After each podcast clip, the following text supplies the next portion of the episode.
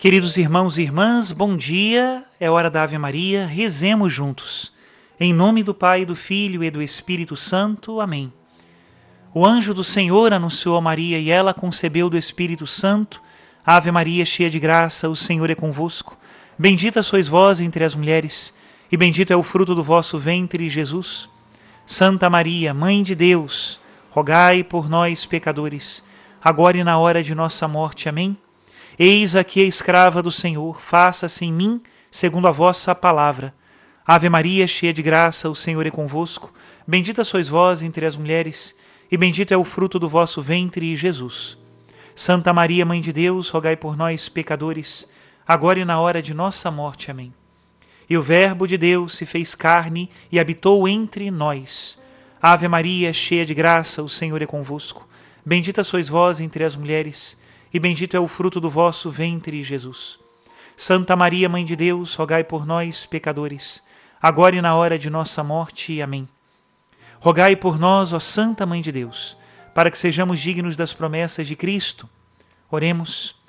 Infundi, Senhor, em nossas almas a vossa graça, nós o suplicamos, para que nós que conhecemos pelo anúncio do anjo a encarnação de Jesus Cristo, vosso Filho e nosso Senhor, cheguemos por sua paixão e morte de cruz a glória da ressurreição da carne, pelo mesmo Cristo nosso Senhor. Amém. Em nome do Pai, do Filho e do Espírito Santo. Amém. Queridos irmãos e irmãs, continuamos então com o relato do peregrino russo, que sem dúvida nenhuma nos deixou ontem num suspense. Está ele no mosteiro, perguntando a sua grande questão: como é que eu posso fazer para rezar sem cessar, como nos ordena a palavra de Deus? A partir daí nós continuamos. Li muitas vezes a Bíblia e nela encontrei o que tinha ouvido, entretanto, não consegui compreender o que desejo, e desde então sinto-me inseguro e inquieto. O monge fez o sinal da cruz e tomou a palavra. Agradece a Deus, irmão querido, porque ele te revelou uma atração invencível em ti para a oração interior e perpétua. Conhece nisso o apelo de Deus e acalma-te pensando que assim a concordância da tua vontade com a palavra divina já foi devidamente provada. Foi-te dado compreender que não é a sabedoria do mundo, nem um vão desejo de conhecimentos que conduzem à luz celestial, a oração interior e perpétua, mas, ao contrário, a pobreza do espírito e a experiência ativa na simplicidade do coração. Por isso não é de espantar que tu nada tenhas ouvido de mais profundo sobre o ato de rezar e que não tenhas podido aprender como chegar a essa atividade perpétua. Na verdade, prega-se muito sobre a oração e sobre esse assunto há numerosos trabalhos recentes, mas todos os critérios de seus autores se fundamentam sobre a especulação intelectual, sobre os conceitos da razão natural e não sobre a experiência alimentada pela ação eles falam mais dos acessórios da oração do que de sua própria essência. Um explica muito bem por que é necessário rezar, outro fala do poder e dos efeitos benfazejos da oração. Um terceiro, das condições necessárias para rezar bem, isto é, do zelo, da atenção, do calor do coração, da pureza de espírito, da humildade, do arrependimento que é necessário para possuir, para se pôr em oração. Mas o que é a oração e como aprender a rezar a estas questões, entretanto, essenciais e fundamentais, é raro encontrar uma proposta nos pregadores de nosso tempo, pois são muito mais difíceis que todas as suas explicações e exigem não um conhecimento escolástico, mas um conhecimento místico. É coisa triste ainda essa sabedoria alimentar e vã conduzir a medir a Deus com uma medida humana. Muitos cometem um grande erro quando pensam que os meios de preparação e as boas ações geram a oração, quando na realidade é a oração que gera as boas obras e as virtudes. Eles consideram erroneamente os frutos ou as consequências da oração como meios para chegar até ela e assim diminuem a sua força. Trata-se de um dos pontos de vista completamente opostos à Escritura, pois o apóstolo Paulo assim fala da oração eu vos recomendo, antes de tudo, rezar. Assim o apóstolo coloca a oração acima de tudo. Eu vos recomendo, antes de tudo, rezar. Muitas boas obras são pedidas ao cristão, mas a obra da oração está acima de todas as outras, pois sem ela nenhum bem pode ser feito. Sem a oração frequente, não se pode achar o caminho que conduz ao Senhor, conhecer a verdade, crucificar a carne com as suas paixões e desejos, ser iluminado no coração pela luz de Cristo e unir-se a Ele na salvação. Eu digo com frequência, pois eu disse frequente, pois a perfeição e a correção de nossa prece não dependem de nós. Como diz ainda o apóstolo, nós não sabemos o que pedir como convém. Somente a frequência foi deixada em nosso poder como meio de atingir a pureza da oração, que é a mãe de todo bem espiritual. Adquire a mãe e tu terás uma descendência, diz Santo Isaac, o sírio, ensinando que, em primeiro lugar, é preciso adquirir a oração para poder pôr em prática todas as virtudes. Mas eles conhecem mal essas questões e delas falam pouco. Os que não estão familiarizados com a prática e os ensinamentos dos padres da igreja. Conversando dessa maneira sem perceber, tínhamos chegado ao convento. Para não me separar do sábio ancião e satisfazer mais cedo o meu desejo, apressei-me a dizer-lhe: Eu vos peço, venerável Pai, explicai-me o que é a oração interior e perpétua e como se pode aprender. Vejo que tendes dessa oração uma experiência profunda e segura. O monge acolheu meu pedido com bondade e me convidou a entrar. Venha à minha casa, eu te darei um livro dos padres que permitirá que compreendas claramente o que é oração e venhas a aprendê-la com a ajuda de Deus.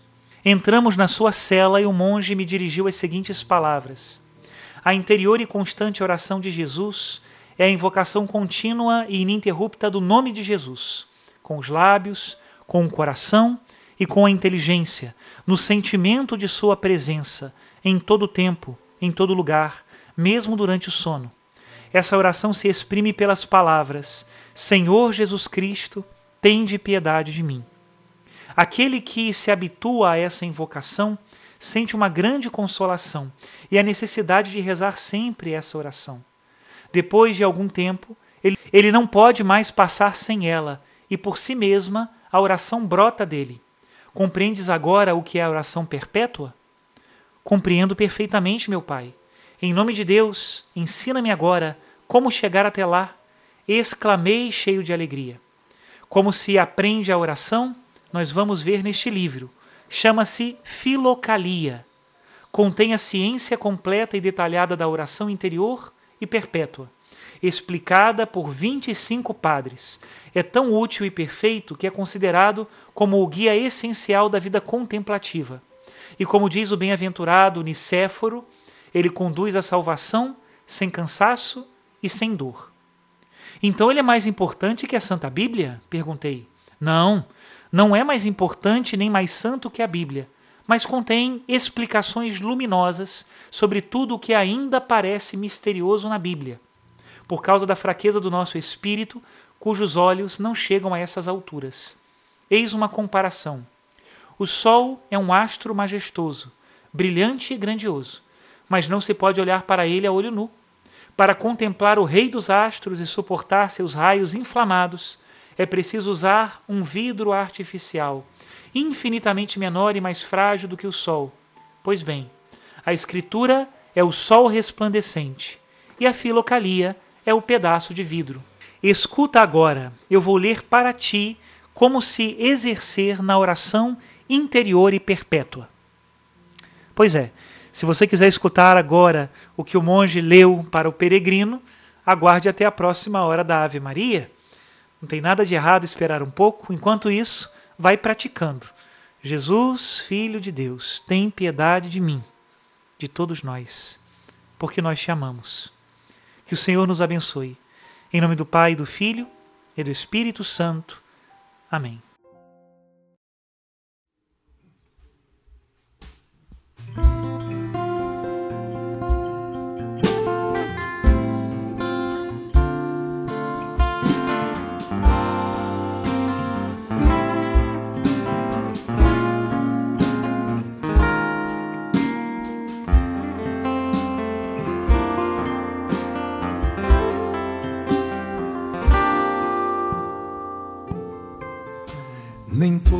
Maus momentos da minha vida foram o bastante, não me levaram ao fracasso, mas não posso negar que nesses momentos eu pude entender quem sou e como estou.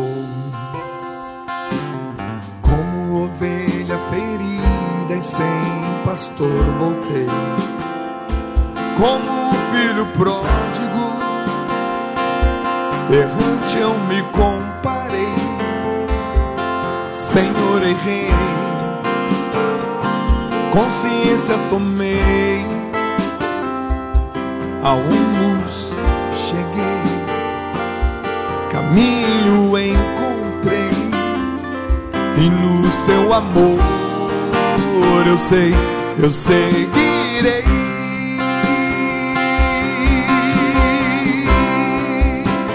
Filho de Davi, olha para mim, vê como estou e onde eu cheguei, eu grito para me ouvir. É porque sei escolheste este lugar para que eu volte, filho de Davi.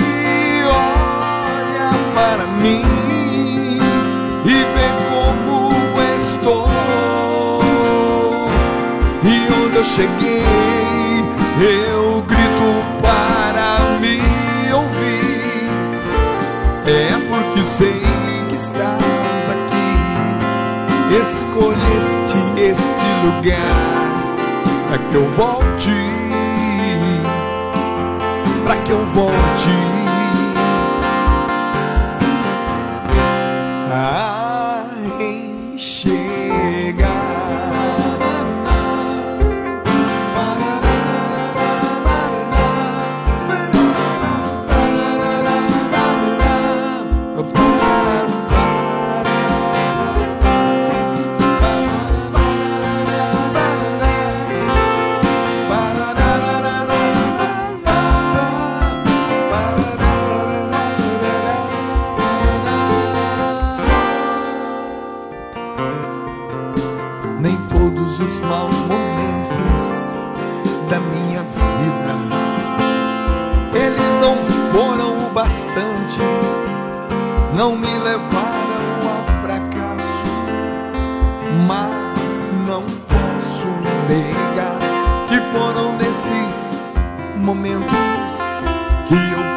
Entender quem eu sou e como estou.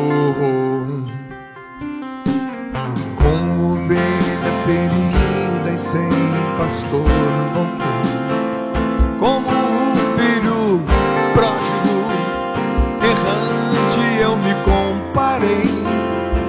Senhor, eu errei, mas consciência tomei. A luz cheguei, mas o caminho eu encontrei. Cheguei até aqui. E no seu amor eu sei, eu